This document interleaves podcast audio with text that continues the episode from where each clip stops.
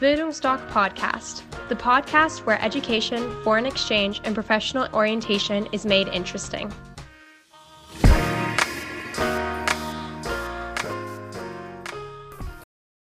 Möchtest du dein Highschool-Jahr für ein Berufsorientierungsjahr nutzen? So langsam beginnt ja für dich die Phase, wo Eltern, Verwandte, Bekannte dich permanent mit der Frage nerven werden, was willst du denn mal werden?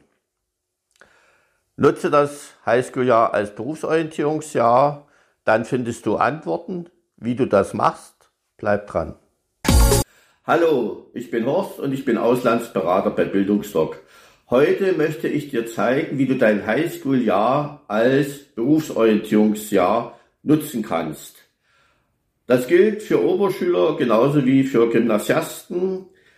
Oberschüler können nach der 10. Klasse ihr Highschool-Jahr absolvieren, Abiturienten, Gymnasiasten nach der 9., 10. und bei G9, also 13 Jahre Abi, auch nach der 11. Klasse. Ihr seid genau in dem Alter, wo ihr euch mit eurer beruflichen Zukunft beschäftigt. Ihr müsst euch ganz einfach damit beschäftigen, weil natürlich, wie anfangs schon erwähnt, euch auch eure Familie, eure Eltern, Verwandte etc. damit nerven, was denn nun mal aus dir werden soll. In den Jahren, wo ihr die Schulbank gedrückt habt, hat euch niemand gefragt, ob euch die Schule gefällt, ob ihr andere Stundenfächer haben möchtet, ob ihr den Lehrplan, den Stundenplan anders zusammenstellen möchtet, nach euren Fähigkeiten, nach euren Interessen.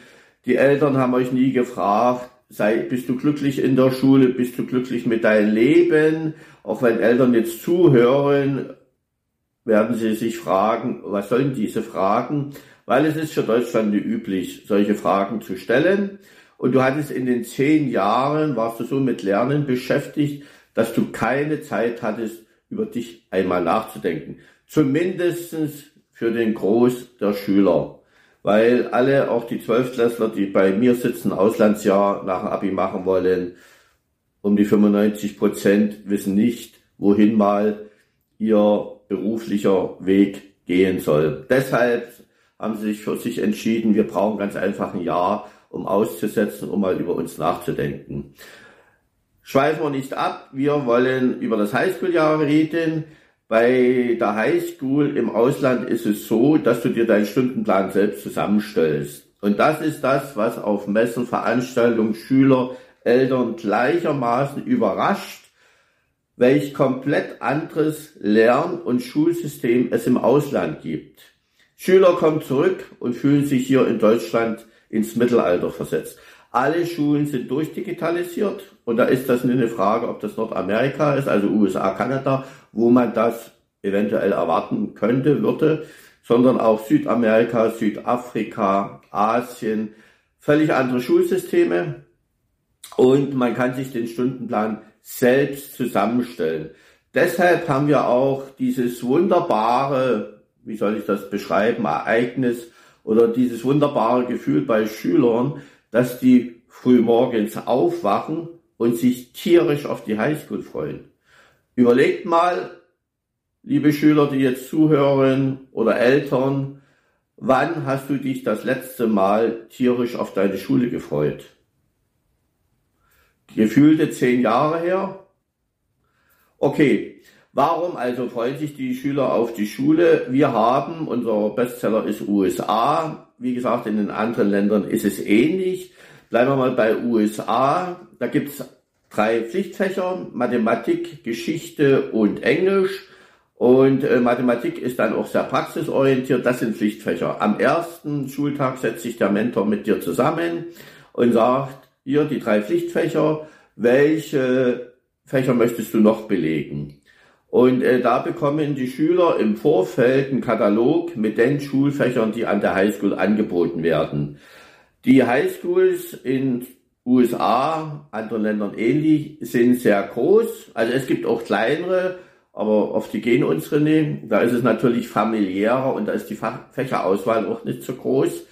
Gut, man hat dann vielleicht eine andere Lehrerbetreuung, Lehrer-Schülerbetreuung, aber an den staatlichen Highschools, da sage ich was dazu, ist das ähnlich So, und die Highschools sind zwischen 1500 und 4500 Schüler groß.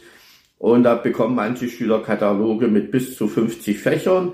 Ich habe mal einige aufgeschrieben, um dir mal ein Gefühl dafür zu geben, was dich erwarten könnte. Es ist eine Auswahl, wie gesagt, äh, kann auch ergänzt werden durch viele andere Fächer, das würde aber jetzt zu lang dauern. Architektur, Autowerkstatt, Modedesign, Finanzen, Steuern, Forensik, Babycare, wie man Kinder erzieht, Psychologie rate ich jeden Schüler, egal was du später mal machen möchtest, immer interessant, wenn du weißt, wie Menschen ticken.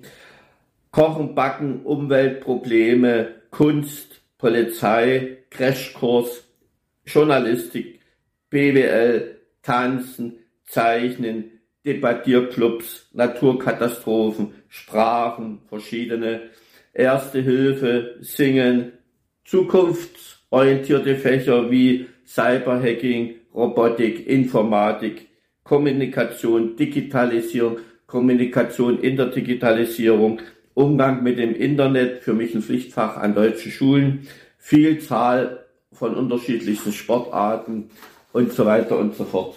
So, und äh, dein Mentor sagt eben die drei Pflichtfächer und dann wählen sich unsere Schüler in der Regel drei bis fünf Fächer noch zusätzlich aus.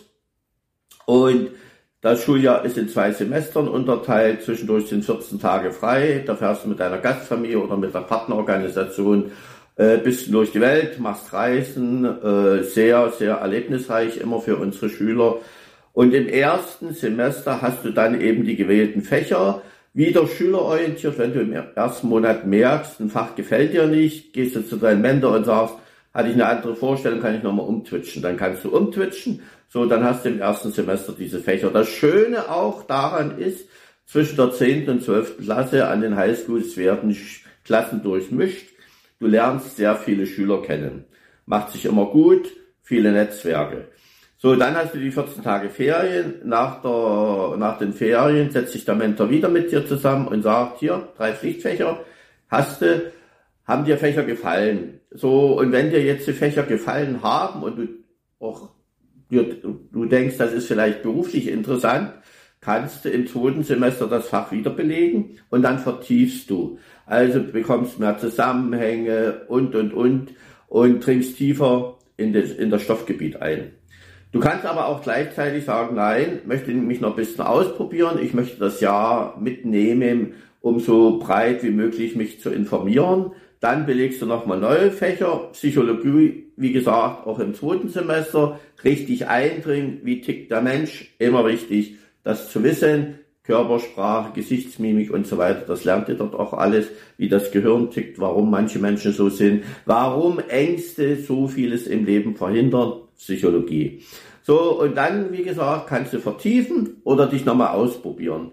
Du hast zumindestens äh, in Sachsen, ich weiß jetzt, ob das ganz Ostdeutschland ist, da setzt du ja mit dem Schuljahr aus. Das ist das Geniale, weil dadurch kannst du dir deinen Stundenplan selbst zusammenstellen. Sachsen zum Beispiel verlangt nur eins, das ist die Schulpflicht, aber ich sagte ja schon, du freust dich tierisch auf die Schule früh morgens. Also ist die Schulpflicht für dich kein Muss, sondern Erlebnis. So in alten Bundesländern zum Beispiel werden die Schüler in der Regel wieder in die alte Klassenstufe eingegliedert was hier manche Schüler sich wünschen, aber ich erzähle Ihnen das, warum das eben der Vorteil ist, dass es nicht so ist. Und in den alten Bundesländern ist es so, da geben die deutschen Schulen die Fächer vor, also die auf dem deutschen Stundenplan stehen. Die kann man natürlich im Ausland alle auch belegen, Physik, Chemie und so weiter. Aber warum sollte das man machen, wenn man sich ausprobieren möchte und man nicht gerade äh, Physik-Genie ist? Und äh, da müssen in alten Bundesländern äh, dieselben Fächer belegen äh, wie in Deutschland, haben vielleicht die Möglichkeit, ein, zwei Fächer zuzuwählen. Aber im Grunde genommen sind sie dann doch etwas enttäuscht. Ich kenne das aus der Vergangenheit, weil die natürlich auch sehen, äh, was an den Highschool möglich ist und die haben dann die deutschen Fächer. Also wie gesagt, das ist von riesigem Vorteil und in den Jahr, in den zehn Monaten, Schuljahr geht immer zehn Monate, kannst du dich ausprobieren, kommst wieder und weißt, eventuell die Richtung, wo es hin es gehen kann. Wir haben auch immer äh, von der Erfahrung her sagen uns, dass die Schüler, sie wissen dann auch, welche Leistungskurse sie belegen, auch wenn sie schon nach der neunten Klasse gehen, weil wenn du von so einem Highschool-Jahr wiederkommst, hast du ungefähr zwei Jahre Persönlichkeitsvorsprung gegenüber deinen Altersgenossen. Da ist es dir so und so egal, ob du die Klassenstufe wechselst oder nicht. Du tickst anders. Du suchst ja auch dann, wenn du zurückkommst, äh, neue Freunde, die auch im Ausland waren. Alte Freundschaften werden bestehen bleiben. Das bestätigen uns auch die Rückkehrer. Von manchen wirst du dich trennen, aber das waren dann eben doch nicht vielleicht die großen Freundschaften. Und ansonsten, wie gesagt, wenn dann Mama und Papa sagen, Kind, du musst jetzt endlich mal wissen, was du werden möchtest, dann sagst du, ich könnte mir das und das vorstellen. Oder du sagst ihnen, liebe Mama, lieber Papa, es ist mein Leben. Ich werde sehen, wo mich das, der Weg hinführt. Und ich habe meine Gedanken und wenn spruchreif ist, teile ich euch das mit. Ich weiß, liebe Eltern, dass das schwierig ist. Ich kenne das auch von meinen Söhnen. Loslassen ist schwierig, aber wenn sie das zwei, dreimal hören, dann äh, begreifen sie es auch und irgendwann, sage ich auch immer wieder, haben sie ganz einfach Vertrauen zu ihr Kind. Es ist eine geniale Generation, die da heranwächst. Das Dumme ist nur, äh, unser System äh, lässt sich nicht entwickeln. Das können sie im Ausland. Deshalb kommt auch jeder, der zurückkommt, für dann ein selbstbestimmtes Leben. Und aus dem Grund, liebe Eltern, die da zuhören, unterstützen Sie Ihr Kind beim Auslandsjahr. Und liebe Schüler, die zuhören, macht bitte ein Highschool-Jahr, damit ihr ein Berufsorientierungsjahr habt, damit ihr auch mal ein bisschen Praxis habt, Zusammenhänge bekommt. Und das gilt genauso für Oberschüler wie für Gymnasiasten. Ihr seid in dem Alter, wo ihr euch Gedanken macht. Und wenn ihr Vorstellung habt, dann belastet euch das nicht mehr so stark. Aus dem Grund kommt gern vorbei mit euren Eltern. Wir machen eine Stunde Erstberatung. Da gibt's Informationen, alles kostbar, ist alles kostenfrei.